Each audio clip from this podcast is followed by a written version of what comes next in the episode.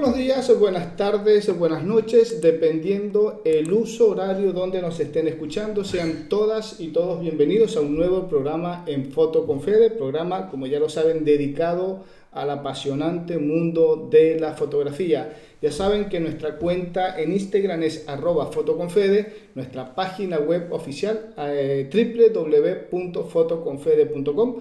Por allí se van a enterar de todo lo que está sucediendo, lo que acontece en la fotografía de Latinoamérica, concursos, eventos, entrevistas, notas con fotógrafos. Obviamente esta entrevista, las que ya pasaron y todas las que vienen, pues las van a poder seguir a través de nuestra cuenta eh, en internet www.fotoconfede.com. Tienen también la revista www.creartis.com.ar donde también se van a enterar un poquito del acontecer cultural de acá de la Argentina. Así que bueno, ya lo saben. Programa de hoy bastante interesante, muy especial. Tenemos un invitado de Brasil. Por acá tenemos al amigo Renato Suárez, fotógrafo documental. Vamos a hablar un poquito con él con, sobre su, su, trayectoria. Vamos a estar haciendo un poquito de portugués-español, así que bueno, a los, a los oyentes del programa hoy van a tener bastante oído que afinar. Así que bueno, Renato, boa tarde, como vai? Boa tarde, Federico. Boa tarde, bom dia, boa noite. Como você disse, todas as boas-vindas. É, eu sou fotógrafo indigenista, né? Também documentarista indigenista porque eu trabalho, atuo, a minha atuação é no mundo indígena. Isso já se vão 38 anos convivendo com índios, fotografando os índios e me dedicando a, a esse tema já. Já, vamos dizer, praticamente 100% do meu trabalho é dedicado aos povos originais. 38 años en la fotografía, fotografiando comunidades indígenas, ahí en, en Brasil, en la Amazonía brasilera, algo bastante, eh, bastante interesante. Agora, quando você, por que você começou com fotografia, a fotografar? Então, eu era, eu era, eu queria ser músico, queria poder tocar, cantar e recitar poemas. E aí, mas aí no meio do caminho eu descobri a fotografia, ainda muito jovem. E aquilo foi uma pancada na minha cabeça. Eu falei, putz, vida isso é incrível. A, a fotografia é muito poderosa, ela é transformadora. E eu tinha uma grande paixão pelo universo indígena. Então eu acabei juntando essas duas paixões, a fotografia e o mundo indígena, e acabei me especializando nisso. Foram, foram, foram digamos que foram uma série de acasos que foram me empurrando para isso cada vez mais. Eu, às vezes, eu vou te falar assim, em alguns momentos, eu quis não mais fotografar os índios mas eu virava uma esquina eu me encontrava com eles. Eu, eu tentava fazer outra coisa, eu me encontrava com eles. E aí todo mundo dizia do meu trabalho, falou, o teu trabalho importante é isso. Ah, e várias figuras que eu conheci na, na minha vida na fotografia, ah, todos eles diziam, o seu trabalho é isso daqui, isso daqui é o seu trabalho. E aí tanto é que fiquei conhecido como fotógrafo dos índios. Né? E aí, fotógrafo indigenista, porque eu trabalho com índio, trabalho no indigenismo. E por que você é tão apaixonado para fotografar estas comunidades? Olha, é, é um ser humano diferente da, da, da, da, assim, da maior parte da população mundial, do homem ocidental. É a criatura que não tem o pensamento do acúmulo de riqueza é uma figura que está ali, vive lá, é, vive num outro mundo, num outro tempo, num outro pensamento. E isso sempre me atraiu muito. Eu sempre gostei muito da floresta, eu sempre gostei muito de, de viagens e, contemplativas, de e, eu, e era o sonho do garoto que queria conhecer a Amazônia, queria conhecer a floresta amazônica de qualquer jeito. E e hoje praticamente eu vivo, vivo na floresta quase que o ano inteiro. Interessante. Estou sempre por lá, estou sempre viajando para lá. E como foi o processo de acolhimento nas comunidades? Como recebem a você eh, as primeiras comunidades? É, eu vou te falar assim, Federico. Muita gente pergunta, mas a pergunta que fazem é assim: Oh, mas o índio não é perigoso? Os índios não são maus? Hã? Aí eu pergunto a todos vocês, quem ganhou a guerra? Hum. A maior, a, vamos dizer, normalmente o ganhador da guerra é o perverso. A perversão vem daquele que intimida, certo? Vem daquele que, que, que usurpa, certo? E esses são os ganhadores da guerra. Certo? Infelizmente, é um fato. E aí quando você diz, ah, mas os índios não são bravos, não. Os índios nunca foram bravos. Eles receberam todos que chegaram em seus territórios, receberam de braços abertos. Foram enganados, foram logrados, foram assassinados, as mulheres foram estupradas. Você pegar a América Latina toda, uh, se você aqui deveria ter uma população de mais de 5, por volta de 50 milhões de pessoas em toda a América Latina. Sim, no, só na Amazônia, hoje é comprovado, só no, na, na Amazônia brasileira era uma população de mais de 10 milhões, só no território do Rio Amazonas. Uma população só ali de 10 milhões, você vai tentar ver a América Latina, provavelmente era uma população de mais de 50 milhões.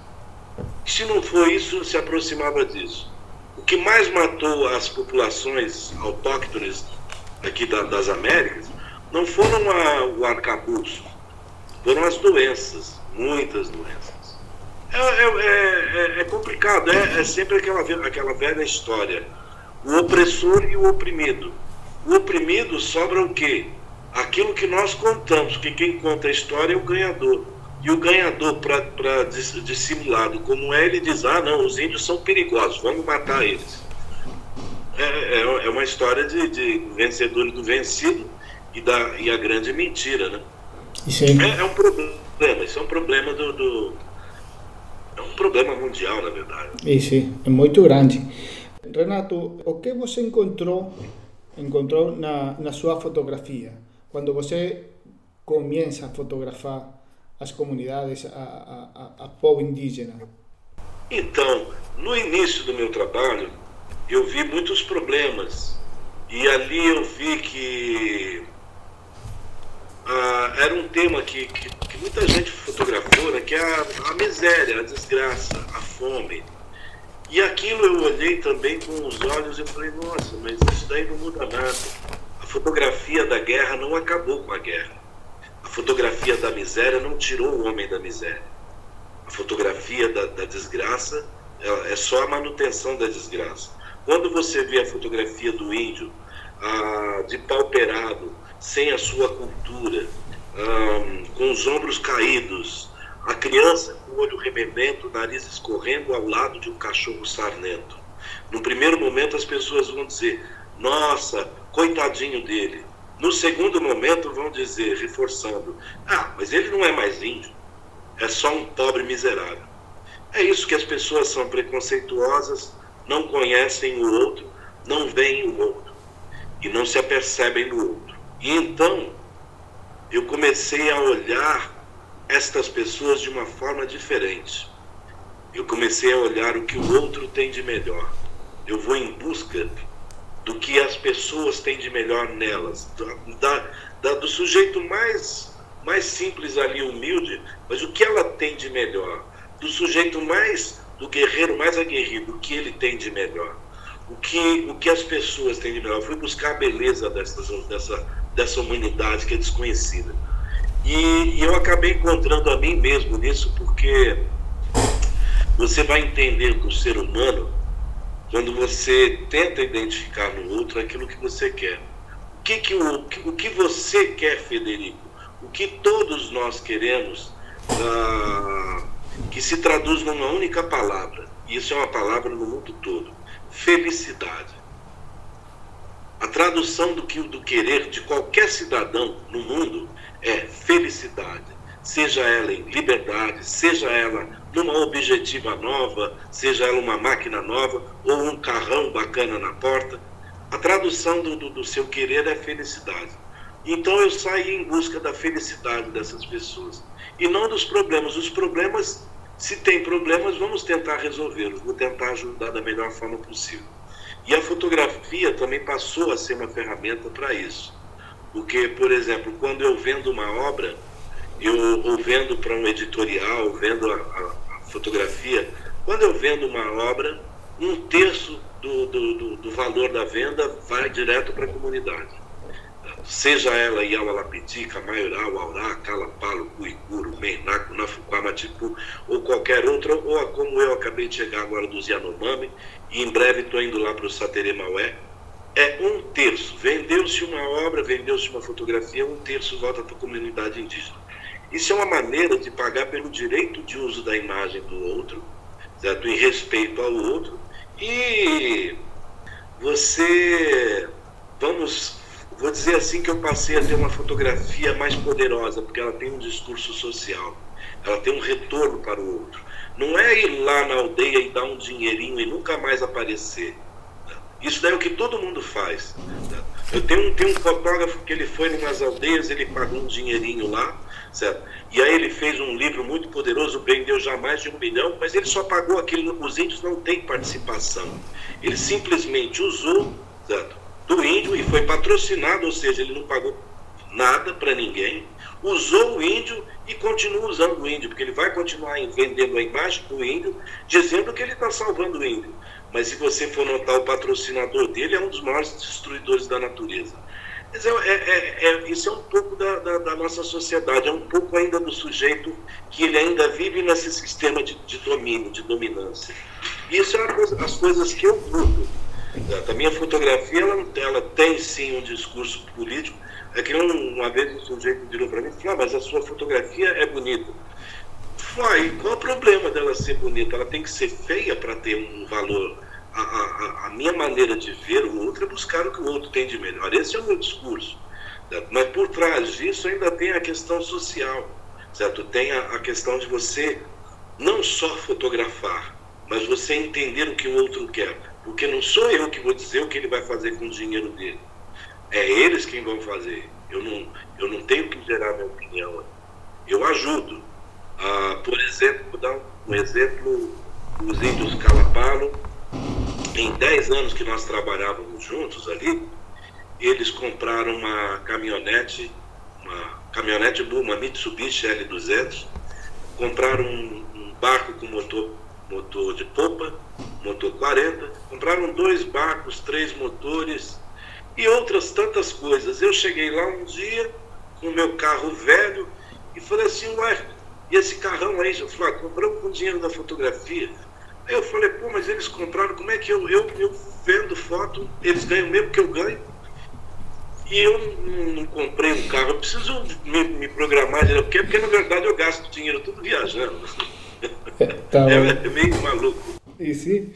É, Renato, a sua, é, sua vis, visão das coisas do mundo ha cambiado depois deste trabalho de, de conhecer a comunidades a conhecer a, a vida de, do, do indígenas? Sim, muda. Na verdade, assim, quando você vai trabalhar com, pessoas diferentes do, do, do, que nós convivemos a vida inteira, da questão social ocidental, aquela coisa toda muito programada, porque agora você tem que pensar no futuro, porque você tem que estudar, você tem que trabalhar, você tem que aquela coisa meio padronizada, quando você vai viver com essas pessoas, tudo aquilo, todos os seus conceitos que você aprendeu em casa, ou na, na universidade, ou na, na sua vida ao longo de muitas coisas, eles caem por terra. Caem totalmente por terra porque você está vendo a realidade como ela é, diferente daquilo que nós acreditávamos. Ah, existe uma maneira de viver muito mais interessante, um modo de vida muito mais interessante do que esse que nós vivemos. Então muda, muda. A, a minha maneira de fotografar mudou, porque a partir do momento em que eu, que eu penso numa, numa estética da beleza, eu já não procuro mais os problemas. Eu, eu simplesmente vou atrás de resolver problemas. Ah, tem, vamos, vamos fazer isso, vamos fazer aquilo. ajudo. É, é, é, é muito é, é prazeroso, na verdade, ter, ter, ter, até este momento convivido com tanta gente diferente, com, em lugares tão diferentes. Eu acabei de chegar nos Yanomami. E ali foi uma experiência interessante porque eu fui andar com eles na floresta. Meu amigo, esses caras têm um conhecimento da floresta que é incrível. porque é uma floresta bruta mesmo, uma floresta amazônica selvagem, selvagem. E eles foram caçar e me convidaram. Eu falei, olha, eu não caço, eu não gosto de caçar, a não ser que seja para comer. Aí eles olharam e falaram, não, nós vamos caçar para comer. Ah, então vamos, vamos, vou acompanhá-los. E aí eu pensei assim, nós vamos de canoa, de barco? Eles falaram, não. Porque os Yanomami nunca tiveram canoa. Hoje eles têm os barcos de alumínio que foram levados para lá e compraram e tal. Então eles se utilizam do, dos barcos para transporte de um lado para o outro. Mas eles não, eles andam a pé na floresta. Eles não tinham, não tinham embarcações, eles andavam sempre pela floresta. E eu saí andar com os caras, é, é, é, esses, esses figuras, olha, eu percebi que eles estavam andando ali como se aquilo ali fosse o quintal da casa deles. E eles, como se, ele cresceu ali, na verdade, ele sim é o quintal da casa dele, mas eu fiquei impressionado pela habilidade, pelo conhecimento que eles têm da, de tudo que está ali, da floresta, das plantas. Eu fiquei assim, falei, nossa. Eu já andei com muitos índios em muitos lugares, mas o conhecimento deles, a maneira deles andar, me impressionou. Fiquei assim, é indescritível. É um ser humano da qual nós não temos consciência que existe. A, a, humanidade desconhece essas pessoas. Ah, os Yanomami hoje estão sendo invadidos por garimpos, garimpos ilegais aqui no Brasil. Nós estamos tendo muito problema, não. na verdade, em toda a América. Mas esse governo atual, ele deu liberdade aos garimpeiros de entrar nas áreas, de invadir, como se fosse. E que o índio não o índio está atrapalhando. O índio não, isso daqui não é terra indígena, só o índio está atrapalhando. Como não? Eles vivem lá milhares de anos e não é deles. Ué, eles enterraram ali o avô, o bisavô, o tataravô e, e, todos os outros que o precederam, todos estão lá. Como que não, não são de lá? E isso é, é, é, a, é a grande maluquice dessa sociedade hoje. É, é o poder acima de qualquer coisa. Então, é, é, difícil, na atualidade, Federico, a gente falar de, da, das questões indígenas e de Amazônia sem acabar entrando na política desculpa. É um assunto que eu, eu, eu odeio falar de política, mas é difícil não falar. Hum. Esses dias atrás vieram conversar comigo e falaram do cara mais inteligente do mundo, cara que é o cara mais rico do mundo, que é o cara que vai levar as pessoas para o espaço, para um outro planeta. Eu falei assim, mas esse cara, se ele fosse mais inteligente, ele faria do deserto uma floresta tropical. E não querer cortar uma floresta tropical e transformá-la num deserto. O que, que ele vem fazer aqui no Brasil? Para tirar minérios daqui, porque ele necessita nas aeronaves. E para que pegar todo esse dinheiro, todo esse capital, certo? investir numa loucura de ir para um outro planeta, porque possivelmente aqui está fadado a fracasso, porque nós estamos matando o planeta, e não troca essa moeda, essa conversa e passa a defender o planeta. Então ele não é o cara mais inteligente do mundo. E para mim é o mais burro do mundo e é o dos mais perversos, porque ele é o dono do dinheiro. Ou seja, é, nós estamos ah, com, com, pessoas no poder totalmente equivocadas da vida. Eu estou falando com a cara assim meio para cima, é que meu óculos ele é multifocal. Tá. Vou colocar olhar para baixo. Tá bom, tá bom, tá bom.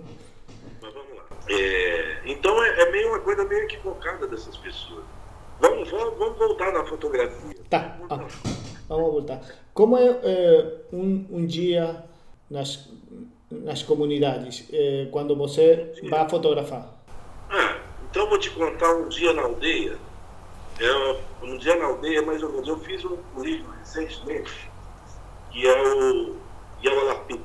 E o Yawalapit, ele começa mais ou menos dessa forma que você falou, um dia na, na floresta.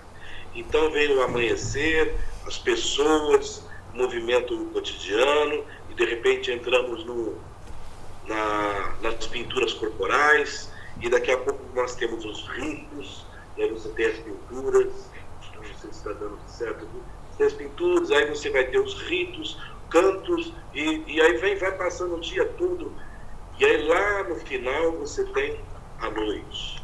É, é, mais ou menos como eu penso assim a, a construção de um livro de, de, de, uma aldeia. você, logo que amanhece, as pessoas vão para a lagoa, elas vão banhar. Você vai junto também, porque ali é o dia para amanhecer. Então você vai para a lagoa, você vai para a beira do rio, no Igarapé, você vai tomar o seu banho ali e começar o dia. Algumas vezes alguns saem para pescar, mas a, a maioria que vai para a beira da lagoa são as mulheres com as crianças. Isso é por volta de 5 horas da manhã, o dia está amanhecendo. Isso é o melhor horário para o fotógrafo observar a vida. A vida está acontecendo. E aí começa o dia, de repente as mulheres falam, ah, nós vamos sair para a roça. Então eu posso ir acompanhá-las na, na roça, fazer trabalhos de, de para alimentação da, da, comunidade. Os homens, alguns falam, ah, vamos pescar. Então, num dia eu também vou sair para pescar. Aí, quando vai para pescar, vai sair muito mais cedo. Então, você tem muitas atividades. E você tem pessoal que fica, fica na, na, na própria aldeia resolvendo coisas de assuntos internos. Por exemplo, ele tem que arrumar uma casa. Aí vai sair uma turma para ir pegar sapê, outras vão retirar madeira para arrumar o tipo de construção que for. Ou seja, atividades tem diversas. Eu, por exemplo, quando eu chego lá numa aldeia, os meus primeiros dias eu guardo a máquina fotográfica, não fotografo.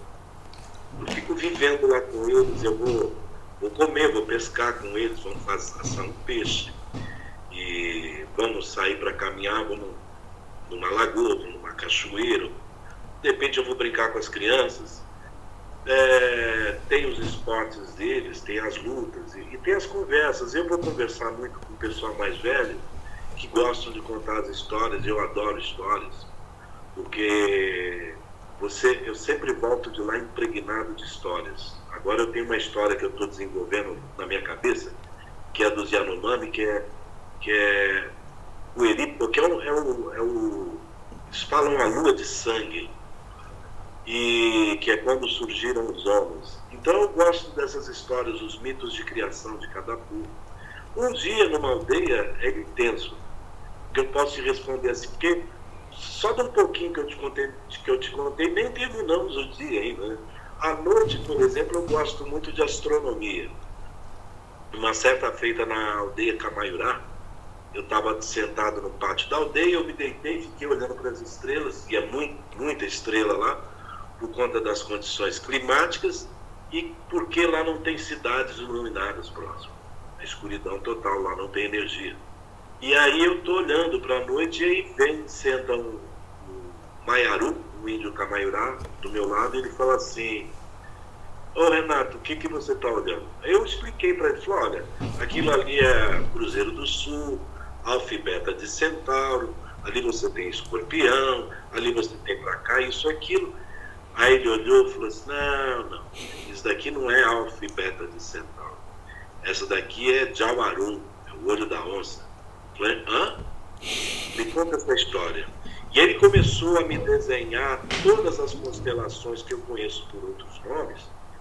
E ele começou a me descrever e desenhar. Eu comecei a ver o que eles estavam vendo. Eu falei: nossa, que fantástico é, é simplesmente fantástico, porque eles têm conhecimento de astronomia, da qual nós não temos, ah, nem todo mundo conhece, a não ser que você goste. Lá não, lá todo mundo conhece, desde o mais pequenininho até o mais velho. Porque todos eles precisam aprender aquilo, eles vivem lá. Se você se perder na floresta, as estrelas, ela é um guia para você voltar para sua aldeia à noite. Você se perde num, é, por exemplo, os, você tem os personagens, os Bebengocré, os Caiapó, eles contam que eles vieram das estrelas.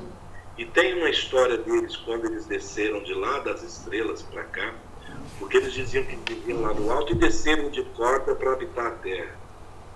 Então, quando eles dizem que vieram das estrelas, provavelmente eles vieram por navegação e vieram daqui, da, da, de, da ilha de Páscoa para lá. Que eles vieram pelo da. Ali é Oceania. É, como é que chama? São os Maori ali, é, Maori é Nova Zelândia. É. Eles vieram dessa região. Os Caiapó recentemente fizeram um teste de DNA e o DNA aponta o deles muito parecido com o povo de lá. Então eles vieram de lá. E se, sim, eles vieram pelas estrelas, eles vieram por navegação. Claro. Navegando pelas estrelas. Quando eles contam que vieram de cima das estrelas, eles não estão errados em dizer isso. Porque eles vieram, sim, vieram através das estrelas, vieram por navegação. Eu acho fantástico você entender o mundo do outro. É, é, é, eu nunca sei o que as, as pessoas esperam da fotografia, do que nós fazemos como fotógrafos. Eu, eu, eu, meu projeto é, é documentar todas as 305 é, populações indígenas do Brasil. São 305 etnias diferentes, com 274 línguas ainda faladas no Brasil. Como você faz para falar com todos, todos os, os, os povos? Então, você fala castelhano, eu falo. Como é que você fala bom dia em castelhano? Buenos dias. Ah, claro. Buenos dias. Por exemplo, lá na, na Yanomami, Katestan Harika, no Caiapó, a Catimé Yambiquá. Na, na língua G, na língua Craô é Ampamê. E aí vai. Aí na, na língua Aruac, lá dos, dos Yawalapit, é o Awire. E eu falo várias línguas. Eu não falo inglês, não falo castelhano, não falo francês, não, não falo alemão, não falo línguas. É, eu falo línguas autóctones porque são as, as que eu, eu vivo com eles. Eu, eu nunca fui viver com os americanos, nunca fui viver com os ingleses para falar inglês. Tão pouco estive lá passeando pela França. Ou eu estive recentemente em Portugal, mas a Portugal não precisei nem levar um tradutor. não foi preciso nem levar um tradutor, mas assim, eu entendo um pouco castelhano, entendo razoavelmente bem, mas eu não falo pelo, pela falta de hábito. Mas Sim. as línguas, as línguas indígenas eu falo porque eu estou lá, estou lá, preciso falar com eles. Eu preciso me, me retratar a eles, conversar, brincar, rir. E, e que, na verdade, essa é a linguagem universal, o sorriso. Ah, sim. Isso sim. Isso. Quanto tempo, Renato, você tem para, para estar é, com cada povo? Já no Mami eu passei 45 dias agora. Vou voltar para lá e talvez ainda esse ano. Aí agora estou indo para o Xingu, agora saio agora nessa semana, vou de carro, são 2.500 quilômetros, e vou de carro para lá, aí eu passo um mês lá. Mas eu já conheço lá há muitos anos, eu frequento lá já há muitos anos. E de lá eu volto e aí vou pegar um avião, vou para Manaus e vou lá para o Rio Amazonas, vou me encontrar com o Saterê Maué, São Povo do Guaraná. Com o Saterê Maué eu passo lá uns um mês. E aí tem um pedido de um do Instituto Tiago de Mello, do poeta Tiago de Mello. Eu sou do do conselho, do, sou do conselho diretor do, do Instituto Tiago de Mello. E nós vamos fazer um livro lá sobre a história de Tiago e a relação dele com os índios Saterimaué e com os quilombolas, que são os povos que estão ali. Né? Os quilombolas são os negros que fugiram da escravidão e criaram um, uma terra escondida, que hoje aqui no Brasil a gente chama de quilombo. Então eu devo passar lá uns 20 dias, também com os quilombolas. E aí de lá até o final do ano eu não sei. E aí quando eu estou no Amazonas, normalmente alguém convida, olha, tem aqui, por exemplo, ah, tem um outro ensaio que eu estou fazendo lá que é são as tribos urbanas. Então lá em Manaus você tem o Ticuna, você tem Mura, Dessana e vários outros grupos, eu estou retratando eles também. Isso é um outro projeto que começou tem pouco tempo. Então, toda vez que eu passo por Manaus, eu me encontro com esses grupos que moram dentro da cidade e eu vou documentá-los eles dentro da cidade, mas a característica é indígena. Né? É interessante, é um, é um modo de vida diferente. Muito diferente. E não é só ele na floresta, não, ele na cidade.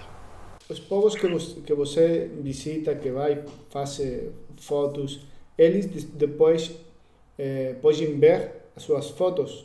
Sim, eles veem, Sim. eles têm acesso a elas. Tem acesso. Não só tem acesso, por exemplo, os, os Yanomamis estão fazendo um livro e eles vão se utilizar das minhas fotografias, mas é um livro deles. E eu vou fazer um livro com eles que é um outro livro, é um livro meu. O livro deles é um livro que vai falar da. da, da é um livro para a escola deles.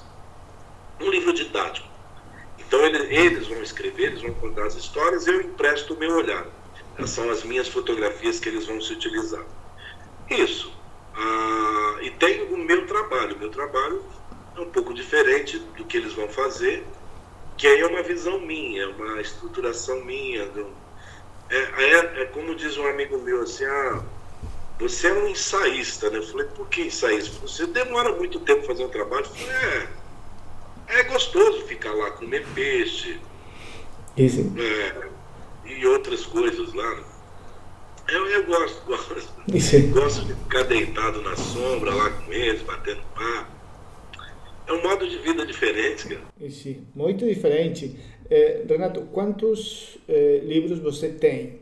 Tem publicados? Sim. Ah, não sei te dizer não.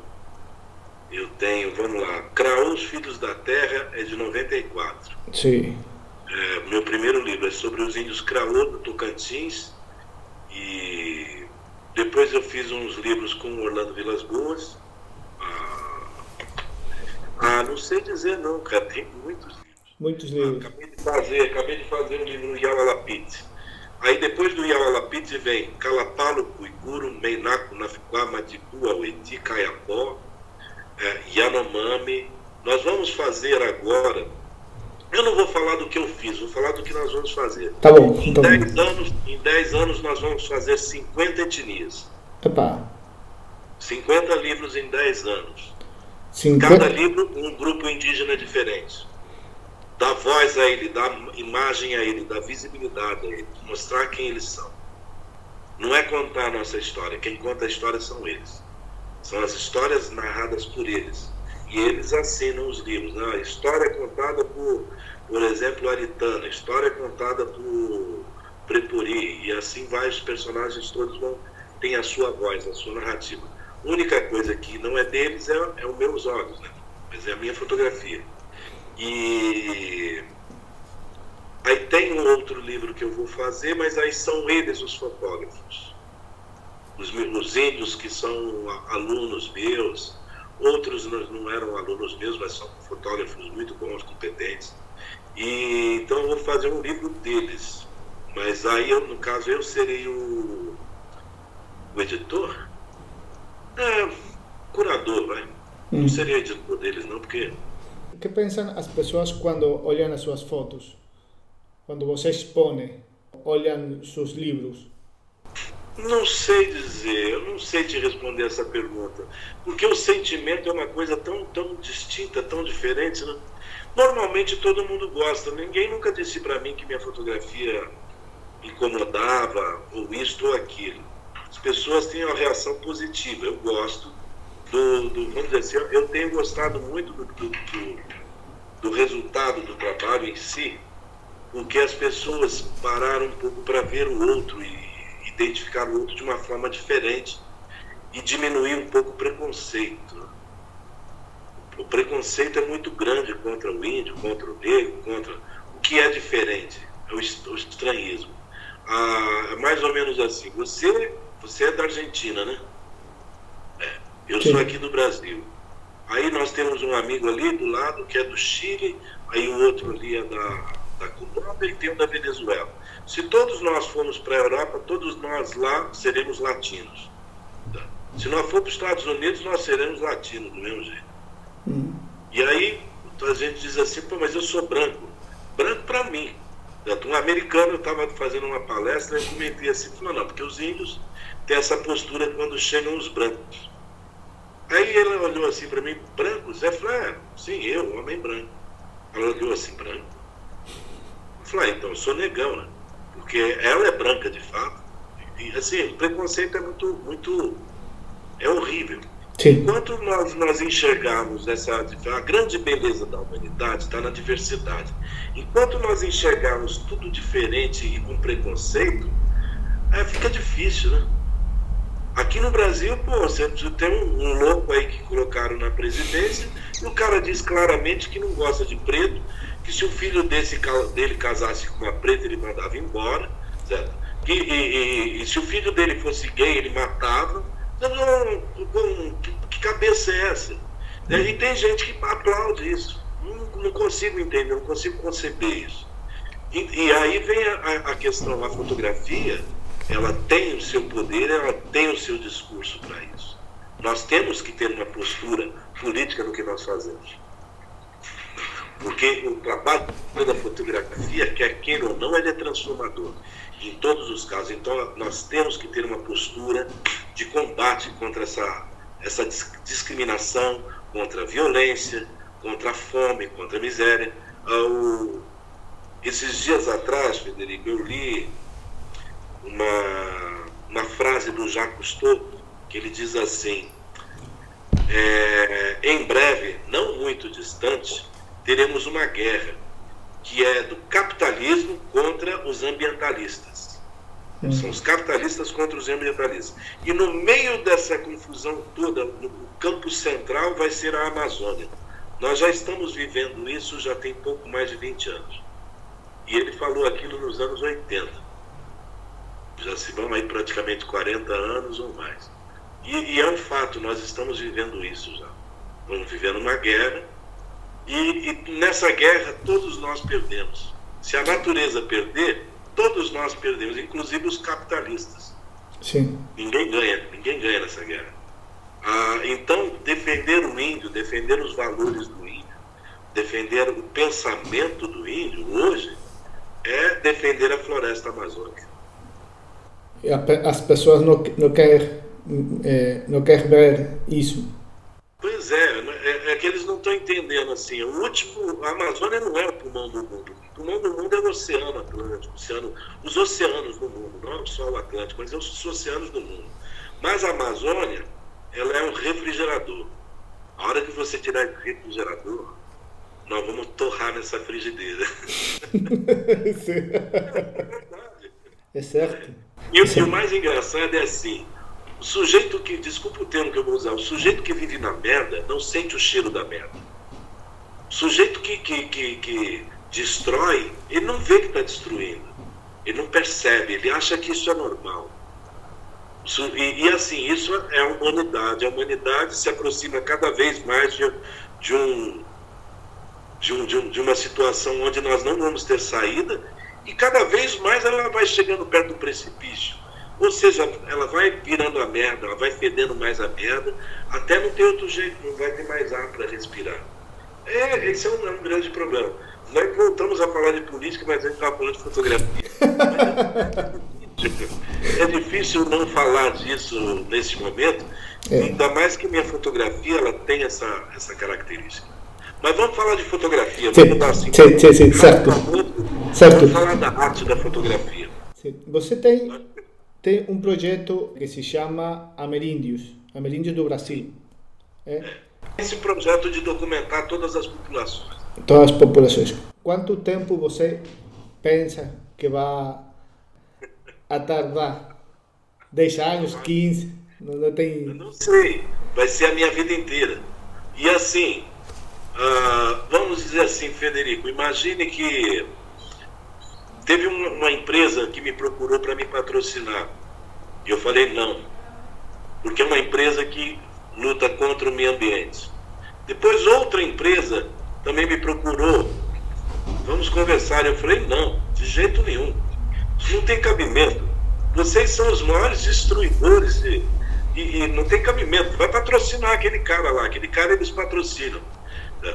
Mas eu, eu não consigo aceitar isso. Não, é, é, humanamente impossível, me desculpa, é humanamente impossível um fotógrafo de um grande renome levantar a bandeira e ser patrocinado pela maior destruidora, pela maior mineradora, a maior destruidora do Brasil. Então não, não, tem lógica, não tem cabimento. Eu não tenho patrocínio, eu tenho, tenho um apoio, por exemplo, da Curto. A Curto é uma empresa de roupas aqui no Brasil, de roupa de trilha e tal, e eles me fornecem as roupas, equipamentos, mochilas, calças e, e coisas assim, e eu sou muito grato a eles.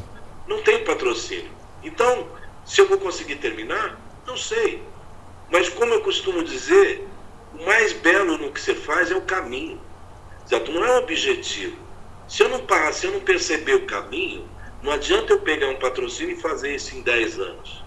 Em 20 anos eu faço isso, não é menos. Se eu tiver um patrocínio grande, em 10 anos eu termino. Mas aí eu não vou ver o caminho, eu não vou perceber o caminho. E talvez a fotografia nem vá ter esse discurso tão forte quanto eu, quanto eu tenho feito. Porque realmente eu não tenho um, um, uma data para terminar. Talvez quando, quando a vela apagar. Quando a vela apagar, aí acabou, tá, tá pronto. O que tá pronto, tá pronto. Porque eu não vou fotografar outras coisas na minha vida, Federico. Meu objetivo é mostrar esta humanidade, que foi praticamente encostada da própria humanidade, de lado. Foi tirada de lado e, e foi, foi, fugiu. É, é, é, é o homem que fugiu do homem, fugiu para a floresta, tornando-se o selvagem. E que, na verdade, de selvageria é o que menos tem. Né? Porque o selvagem, como eu costumo dizer, é aquele que ganhou a guerra. A selvageria vem dali, da, da sujeito que ele tem essa vertente assassina. Ah, o meu trabalho, não, ele acaba quando eu morro.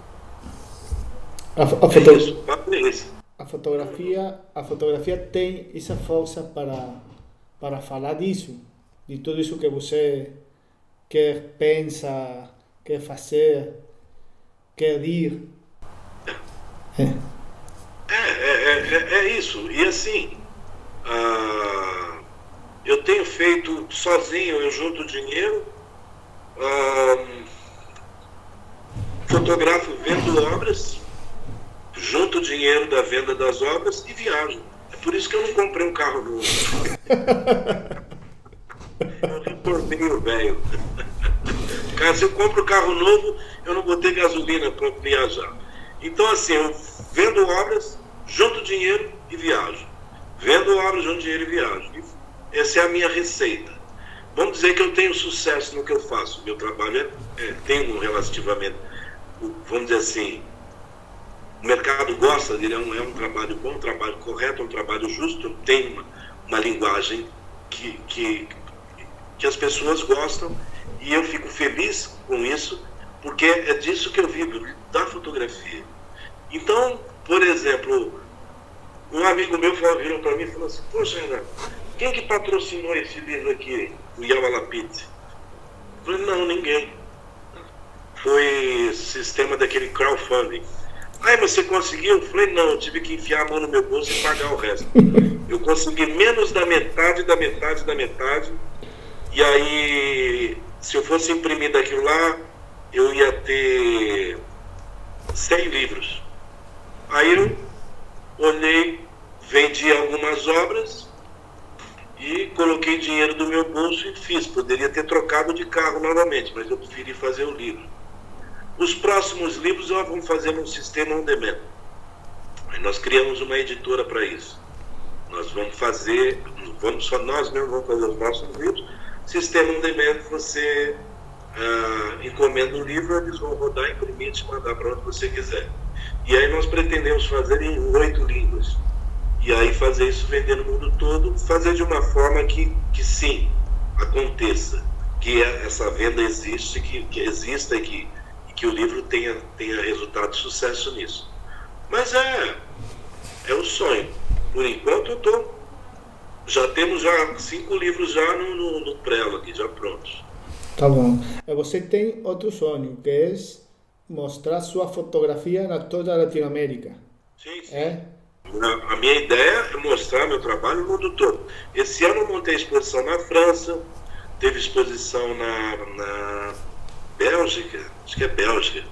Teve duas exposições fora do país e poucos anos atrás eu já estive fazendo palestras na Europa também, lá em Portugal e, e em outros lugares, na Universidade de Coimbra, Universidade de Lisboa. Ah, aqui eu fui convidado anos atrás para apresentar uma exposição na Argentina, mas acabou não dando certo. Aí fica essa lenga-lenga eu chamo de lenga-lenga. Fica aquela situação, ah, não tem patrocínio, não tem patrocínio, é o que eu fiz. Eu fiz isso daqui, ó. Eu vou mostrar para vocês. Eu montei, eu financiei a minha exposição e montei, montei uma série de obras, estão prontas, né? todas enquadradas, molduradas com vidro e tal, que eu posso levar para qualquer lugar. Então, se amanhã, por exemplo, o pessoal aí na Argentina falar, Renato, traz a exposição para cá, a exposição está pronta. Vamos levar. Aí a questão toda, a questão toda é conseguir o financiamento de transporte. Mas já não tem mais o custo da montagem. A exposição, por exemplo, a Argentina ela pode ir de ônibus, pode ir de, de como é que fala? Você despacha a exposição. E aí você fala assim, ah, mas quem patrocinou? Eu mesmo. Vendi obra e fui montando. Fiz uma dívida que demorou um ano para eu pagar, mas eu paguei. E eu já tive retorno, já, já, já tive retorno porque, por exemplo, a exposição, ela está lá. Ah, eu quero comprar essa foto. Eu vendo, eu mando fazer outra. Vendi automaticamente, mando fazer outra. Tanto que as obras estão sempre novas, porque eu já vendi. Essa exposição ela tinha 60, 80, chegou a ter 100, 100 peças. Hoje ela está com 60. Mas eu, eu já refiz ela três vezes já. E aí eu vou mudando. Ah, eu tenho um acervo com mais de um milhão de fotografias. Um milhão de fotografias? É, não, fotografo faz muito tempo. é um número grande. Um milhão é. de fotografias. É. é, eu fotografo. Olha, eu acabei de trazer do Gianamano, mais ou menos. E assim, o material estou editando aqui, mais ou menos tem umas 25 mil fotos. Porque eu estava lá e eu tinha que fotografar e eu passei os dias fotografando todos os dias. E como eu ia ter pouco tempo, é só 45 dias, isso para mim é pouco tempo. O gostoso é ficar seis meses numa aldeia. Mas eu só tinha 45 dias lá, então teve muita atividade, eu fui acompanhando todas as atividades, e é um livro que eles querem fazer, eu falei, preciso fotografar todo dia. E foi assim, um negócio meio doido. Eu falei, nossa, tô ficando cansado. Hum. E tanto é que outro dia alguém me pediu, pô, você faz um retrato meu? Eu falei, não. Um amigo meu aqui falou, eu queria precisar fazer um retrato meu, você faz? Eu falei, não, estou cansado. Agora não estou trabalhando, estou de folga. Muito foto. Você mora em, em, Minas Gerais? Minas Gerais. Minas Gerais. Rio Claro. Ah, tá. E aí? Rio Claro, uma cidadezinha pequenininha, interior de Minas Gerais. 20 Bo, mil habitantes. E sua, sua, sua família que pensa de, de la foto? Ah, todo mundo gosta. Gosta. Minha mãe era artista plástica. Minha mãe era artista plástica. Uhum. E minha família é tudo de artista. Meu irmão é artista plástico. As minhas irmãs todas desenham. Gente, todo mundo toca em casa, a gente toca, canta. Então todo mundo mexe com. Todo artista. Tem pai. filhos? Tem, tem. E, e gosta do, da fotografia ou não? Sim, sim, sim. Ele é jornalista. Jornalista e repórter na TV Bandeirantes aqui no Brasil. E, e, e, tem a visão do, do pai ou não? Sim, ele, não, ele, é, é, ele fotografa bem. Ah, mas tá. ele, ele, essa tendência, o negócio do jornalismo é mais da mãe. A mãe é jornalista. E ele é jornalista. Mas ele toca violão, toca muito bem. Ah, ele, por exemplo, esses dias atrás, ele estava falando de ele quer ir para a aldeia. E ele não era muito comum dele querer ir para a aldeia, agora não. Agora ele falou assim, pai, eu estou querendo ir com você para a aldeia. Eu falei, ah, esse ano já vai ficar apertado, agora para o ano que vem vamos organizar. Ah, mas a família, bom, às vezes me acham meio doido, né? Porque você imagina que a, aquele Bruno e o Dom Phillips, que foram assassinados lá no Bairro do Javari, é um lugar que eu já estive lá, eu já fui ameaçado de morte lá. E aí, logo depois do assassinato deles, eu me enfio na floresta amazônica e toda a família liga e fala assim: Você está louco? Vai, sai daí! Os amigos ligam e falam: Você está louco? Sai daí! Eu falei: Não, vocês estão loucos. Eu não posso abaixar a cabeça, eu não posso é, fugir, certo? Por conta de um assassino, certo? Eu não vou me esconder. Nós não podemos fazer isso. Se nós fizermos isso, eles vão dominar todo lugar. Eles vão, eles vão se reeleger, eles vão. Nós não podemos abaixar a cabeça para esses loucos. Certo, muito certo. É, mas essa é a minha maneira de pensar. É, você quando viaja a, as povos a fazer foto, viaja solo ou, viaja com ou, outras pessoas? Não, sozinho. Sozinho? Todo o tempo? Uma vez, uma vez ao ano eu levo um grupo para o Xingu ou para outros lugares, ou mesmo lá nas Rocas. Uma vez ao ano eu faço uma viagem levando um grupo. Esse ano eu já estou levando 12 pessoas para o Alto Xingu. Então tem um casal de belgas, tem, que são fotógrafos. Tem aqui a Vilma Slumbo, fotógrafa de. Ela é do, de Curitiba, do Paraná. Tem uma americana. Tem várias pessoas de vários lugares. E eu cobro, cobro um dinheiro que o dinheiro, na verdade, volta para a comunidade indígena, dá, um, dá um, uma receita para eles. Então eu faço isso uma vez por, ano. As pessoas acharam que eu fazia isso como toda a semana inteira, todo mundo me ligando assim, ah, Renato, quando é que tem viagem? Vai ter viagem? Eu falei, não, não, é uma vez por ano. Ah, mas já está cheio? Eu falei, já está cheio. Porque é, quando eu vou levar você e mais um grupo para uma aldeia dessa, eu não vou levar você para você ir lá e ficar assistindo e fotografando, olha o índio, não, não é nada disso não. Eu vou levar você para um outro mundo, vou levar você para o meu mundo. Tá. E ali, ao invés de você ficar num acampamento com todo mundo junto, não, você vai dormir dentro daquela roca. Você vai dormir dentro daquela casa maravilhosa, numa rede. E você vai viver com aquela família. Nós vamos comer peixe, nós vamos comer várias coisas. Também tem, eu monto uma cozinha, porque nem todo mundo, é, às vezes, não, não passa muito bem. Mas o que eu quero fazer é levar as pessoas a conhecerem aquilo que eu acho mais fantástico, que é aquele, aquela vida deles, que é fascinante. E funciona, porque nesses. Eu comecei a fazer isso em 2016 e nesses anos para cá, ah, por exemplo, eu montei o um grupo no começo do ano, em janeiro, quando eu lancei, janeiro, fevereiro, março já estava lotado. E, e, no, e eu falei assim, poxa, mas as pessoas gostam. É interessante. interessante. Você vai viver num outro lugar, você vai viver uma outra vida num outro lugar. E vamos dizer assim, eu, eu vou te levar com conhecimento porque são meus amigos. Hum.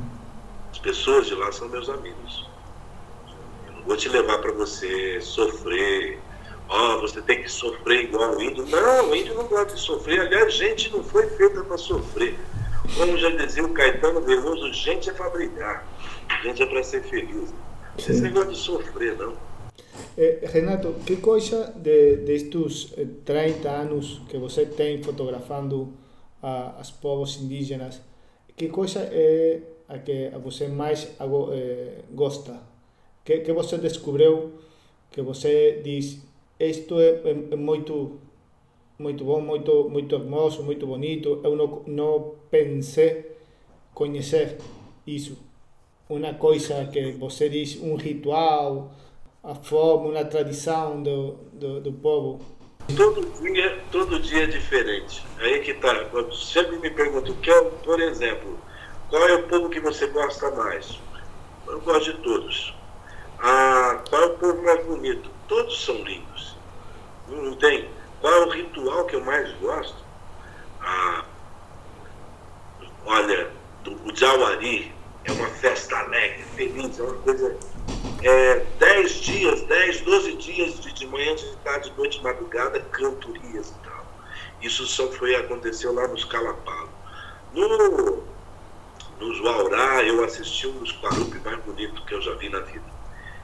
Uma coisa fantástica, o ritual pós-morte, é, é, é, a recriação, mito de criação, e ali se juntou uma população, eram mais de 5 mil índios todos juntos, certo? celebrando a vida e num ritual de passagem. Ah, os Craô, que são os grandes cantores do Cerrado, isso quando eu fui para lá, era muito jovem, eu corri com eles, carregando o tronco, e corremos no Cerrado durante 20 quilômetros, uma, uma, trilha de 20 quilômetros, e depois tem todo um ritual do Pencarroque, que é o ritual, ah, ritual de, de, de, nascimento e de, de começo, né? E aquilo gera um monte de, de, de rituais durante o ano todo. E os Caiapó, eu escutei o Metora, que é um canto maravilhoso, é a guerra entre homens e mulheres, certo? E, e, e aquilo é, é uma junção de coisas. Os Cabaiurá, eu assisti o rito das Yamonicumã, as mulheres dominam a e mandam todos os homens embora. E em cada lugar eu vi coisas diferentes, são tão diferentes, tão distintas, que não dá para eu elaborar e dizer que o mais bonito é esse. Não, são muitos rituais, são muitos ritos, são muitas passagens, são muitas danças, são muitos cantos. A, a grande beleza da humanidade está na diversidade. Eu amo essa diversidade. Então, é, eu não sei te, te, te precisar Agora lá com os Yanomami, é, eu aprendi a cantar com eles. Eu gosto de cantos, eu gosto de cantar, aprendi a cantar com eles é, uma música lá do, do, do Bugio. Ah, e a pintura. Então eu fiz uma brincadeira com as crianças. E as crianças todas, as mães pintaram as crianças e foi um foi, foi um dia inteiro de brincadeira com as crianças e de pinturas corporais, e de banho no rio, de corrida na mata. Foi, foi uma coisa assim, ou seja, eu não tenho como precisar, Federico, o ritual mais bonito.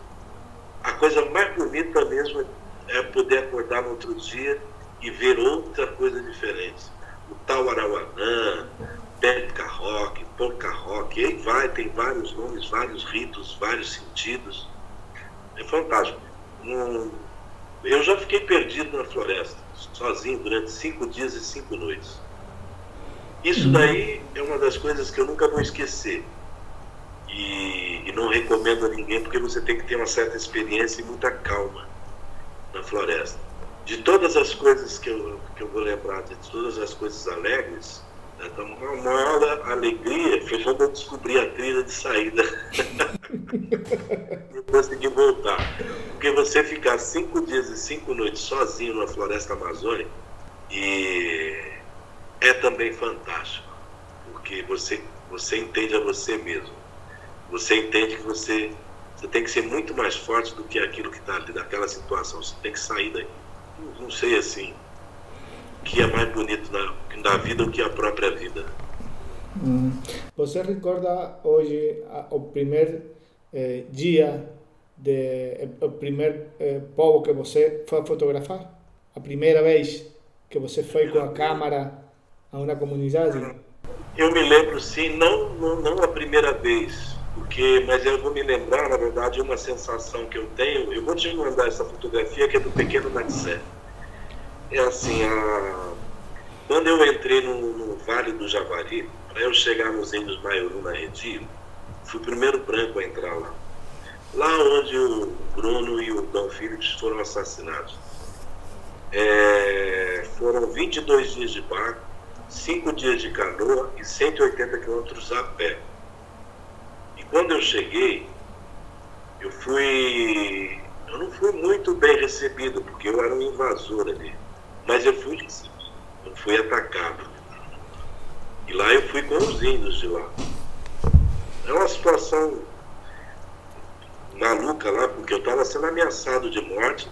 Se eu desço o rio, eu poderia ser morto pelo, pelos, vamos dizer, pelos, pelos os assassinos, né? E ao invés de eu fazer isso, eu entrei mais na floresta com os índios. E fui fui lá ter lá com os Maiuru, na Redir, os Matsero. E aí nisso eu fiz uma fotografia do, do indinho, que é o, era uma criança, o pequeno Matsé nas águas de Igarapé. E aquela fotografia marcou a minha vida. Lá foi em 1991. E a sensação, aquela sensação, eu senti ela poucas vezes na minha vida nesses lugares.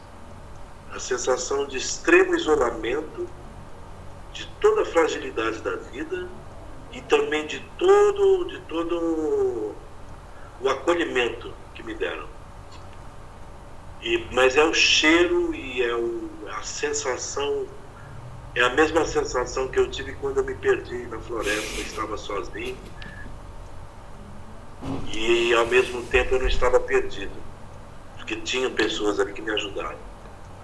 A, na floresta eu tive a todo que eu, tudo que eu aprendi com os índios eu tive que me utilizar ali.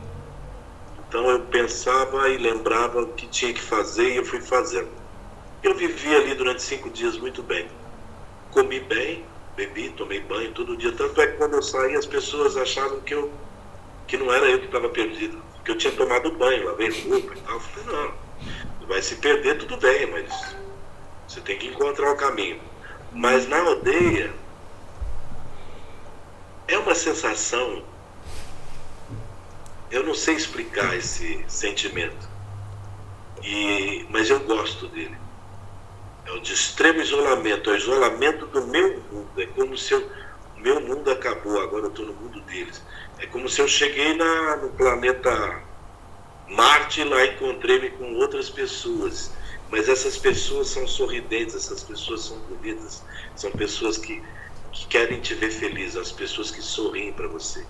E o cheiro, o cheiro do, o cheiro do, do peixe assando, aquilo para mim é essa sensação me leva a lugares bem distantes.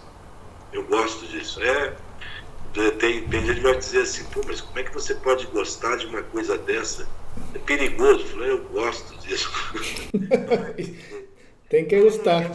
Para fazer isso tem que gostar. É. E realmente não é perigoso, é, é fascinante. Agora, Renato, você que pensa que o homem indígena é mais forte espiritualmente que o homem da cidade? Olha, essa questão do, do, da espiritualidade é uma coisa delicada, né? Porque você tem uma pessoa que é espiritualizada, que ela vive também na cidade, você tem a pessoa que ela não é espiritualizada e ela vive na floresta também. Uh, você tem todo tipo de pessoa e todo, todo tipo de, de, religião em todo lugar. A questão toda não é essa, é a questão do, do ser humano que não tem o pensamento do acúmulo de riqueza. Ele não vive por dinheiro, ele vive para o outro. O outro aquele a qual me refiro é a criança. A criança é a dona do mundo. É tudo de bom que está vindo, é que, é o que vai crescer a aldeia, é o que vai crescer a comunidade. O velho, o velho é o dono da história. Tudo que ele viveu, ele passa adiante para os seus, para os seus filhos, para os seus netos, sobrinhos, bisnetos e todos da comunidade. Ali existe, ele está dentro de um conselho de, de, de conhecimento e sabedoria. Certo? E o homem ele luta contra os externos para que essa criança vá no futuro se tornar um velho e continuar essas histórias. Você não vai ver um jovem, por mais impetuoso que seja, desacatar um velho, certo? porque se viveu muito. Você não vai ver uma mãe ou um pai, por mais austero que seja, bater numa criança. Porque essa criança, e criança pode tudo. Absolutamente tudo. Ela tem a liberdade para até para se machucar. Porque ela é criança, ela pode tudo. Na nossa sociedade, criança, não, criança não sabe de nada. É igual velho, que é igual criança que não sabe de nada. Velho é igual criança, não sabe de nada. E nós brigamos entre nós para que, que a gente tenha o espaço nosso garantido. É, porque agora, agora eu sou poderoso, eu já não sou mais criança e ainda não sou velho. Porque quando eu, for, quando eu ficar velho, acabou o meu conhecimento, eu fiquei, deixei de ser sábio, porque eu virei criança de novo. Ou seja, a nossa sociedade é muito idiota. Se nós deixássemos o velho trabalhar mais tempo e fazer o que ele quer, nós teríamos um mundo melhor. Porque só depois de uma certa idade que vem a sabedoria e conhecimento para chegar no equilíbrio. Certo? Enquanto a gente é muito maduro e é muito, aliás, quando muito jovem, muito poderoso, a gente só quer a violência. A gente só quer a ganância, a gente só quer a alegria, o prazer e esquece do resto. Você, você só vai entender as coisas depois, quando você atinge a maturidade. E quando atinge a maturidade, nos dizem que somos velhos. E aí, por isso que a, o, mundo está essa merda que está. Sim. É, é um fato, né? A, a, é só a ganância gera ganância e que continua ganancioso. E um povo cada vez mais ganancioso e o negócio todo é querer se dar bem agora. Não é pensar no futuro, é pensar simplesmente agora. Agora é que a gente está vivendo, vamos gastar tudo. Sim. É triste. Renato, aí fechando um pouco a entrevista, por tempo, para respeitar teu tempo, teu trabalho. Como, como você vê a, a fotografia do Brasil hoje? Ah, o Brasil tem grandes fotógrafos, grandes nomes da fotografia. Você tem grandes expressões, muito jovens com trabalhos muito bons. Ah, você quer que eu cite nomes, não? Se tem nome, melhor. Não, não é que você, você tem uma geração mais antiga que é muito, muito conhecida. Por exemplo, Walter Filmo. Walter Filmo está ele está com 86 anos, 84 ou 86, uma coisa assim. E tem uma obra fantástica. Negro, negro no Brasil é foda, né? É negro no mundo, mas no Brasil também é foda, tratado com muito. Mas um cara que conseguiu conquistar o seu espaço com a sua obra, com a sua arte. Aí você vai ter a. Você tem um período no Brasil que vem um, um grupo seleto de, de fotógrafos no mundo todo para ensinar o brasileiro a fotografar. Isso é lá entre os anos 50, 60. E eu sou fruto dessa geração que, que, que veio aprender com esses olhares diversos. Né?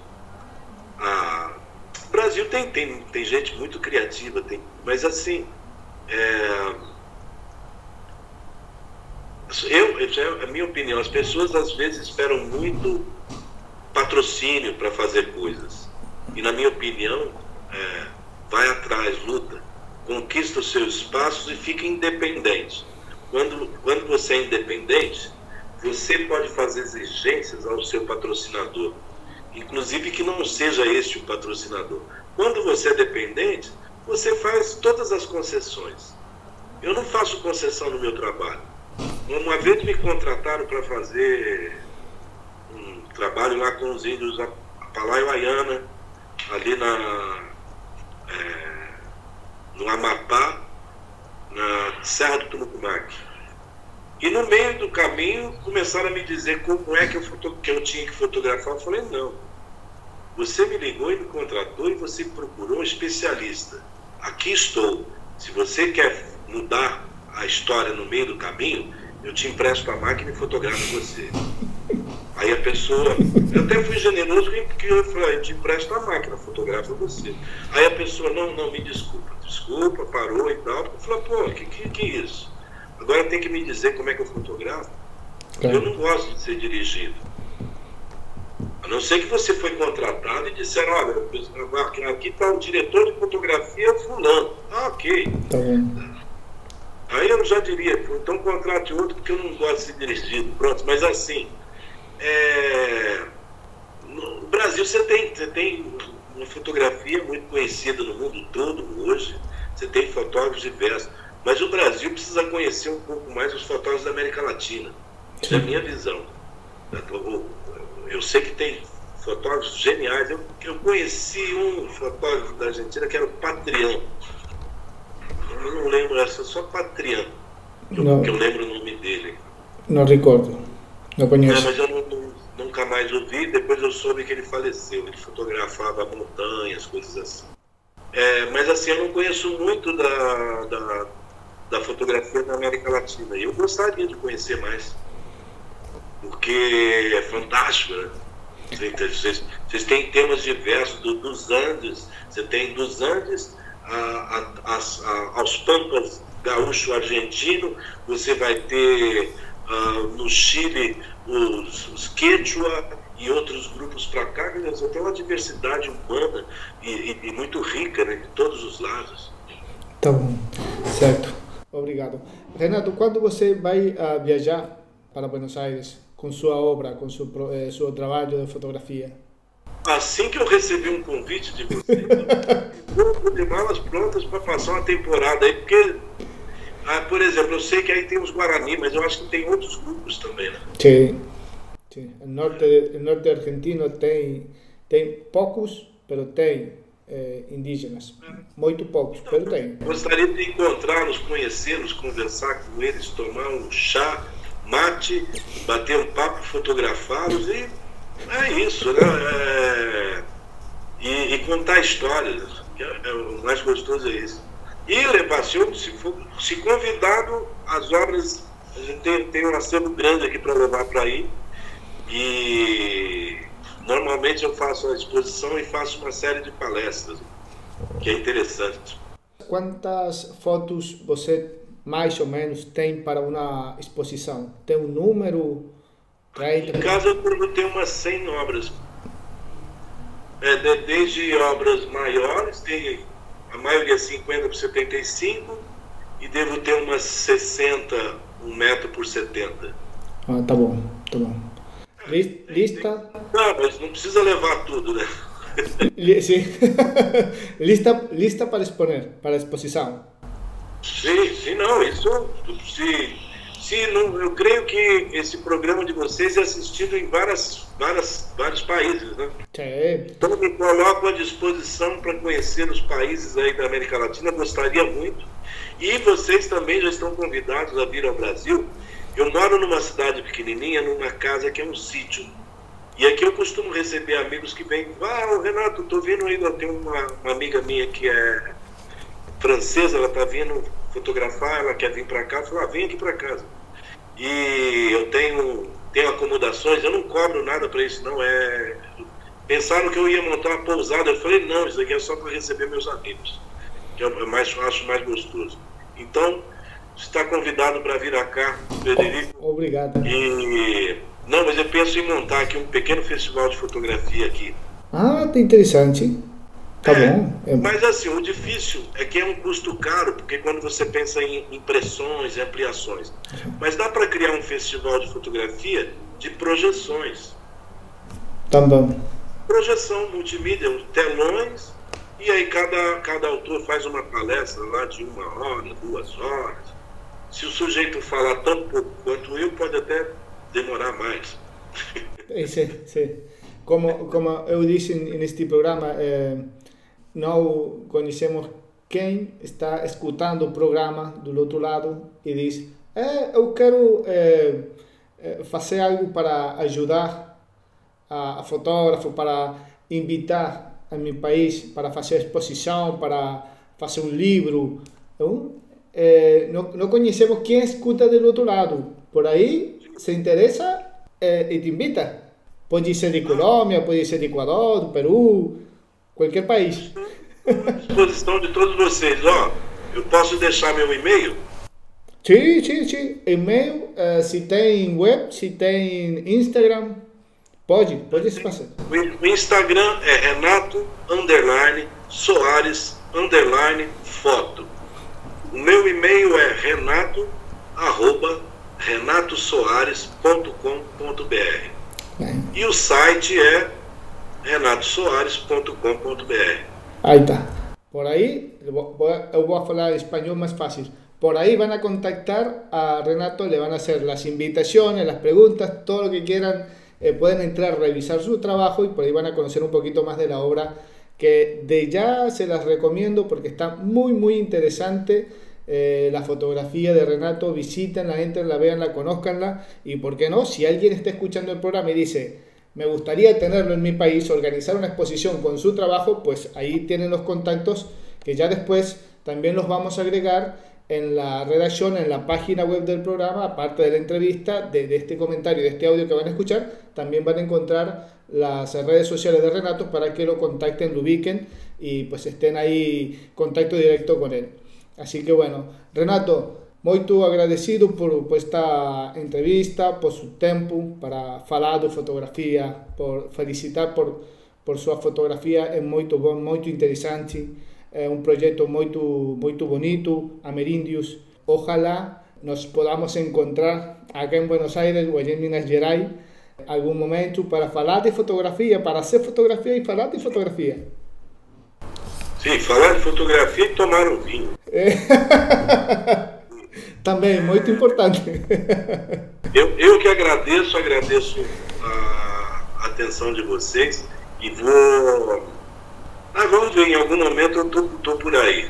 Agora, nas próximas, até outubro, novembro, eu estou na floresta. Tá. No outubro não, outubro eu estou votando aqui. Tá Vamos votar aqui para mudar essa situação. Não vou falar em quem que eu vou votar, não, mas já tá na cara, né? Tá bom, tá bom. Bom, Renato. Da tribo a todos aí. Seguro. Bien, eh, escuchábamos entonces a Renato Suárez, fotógrafo de Minas Gerais, fotógrafo brasileño con quien tuvimos el gusto, el honor de compartir esta horita de programa. Sabemos que el otro lado lo han disfrutado tanto como nosotros. Ya saben que van a escuchar esta entrevista, van a ver fotos de Renato, porque tenemos fotos de Renato, tiene su, su, cuenta en Instagram, su página web, pero también nos va a pasar algo por allí para nosotros verlo en la página del programa y después ustedes se van a, las, a los sitios de Renato. www.fotoconfede.com, por allí ingresan, ven la nota, esta entrevista, las entrevistas pasadas, todas las que vienen, tenemos más más entrevistas, más fotógrafos, más cosas nuevas, interesantes que contar y que descubrir de la fotografía que se hace en toda Latinoamérica. Así que ya lo saben. Nuestra cuenta en Instagram, arroba fotoconfede, por allí ingresan y se enteran de todo, saben cuándo hay una entrevista nueva y quién es el entrevistado, las notas que tenemos por allí en nuestro blog que eh, indicamos los días que hay eventos, dónde están esos eventos, cuáles son exposiciones, entrevistas, libros, autores, hay de todo. Así que ya lo saben, www.fotoconfede.com para que se enteren. Nosotros eh, nos despedimos, será hasta la semana que viene con una entrevista, será fotógrafo, será fotógrafa, no sabemos, va a ser de Latinoamérica lo más probable y seguro lo vamos a pasar también como hoy y vamos a seguir enterándonos de todo lo que sucede en este apasionante mundo de la fotografía. Nos vamos, será hasta la semana que viene con un programa de corte similar. Chau, chau.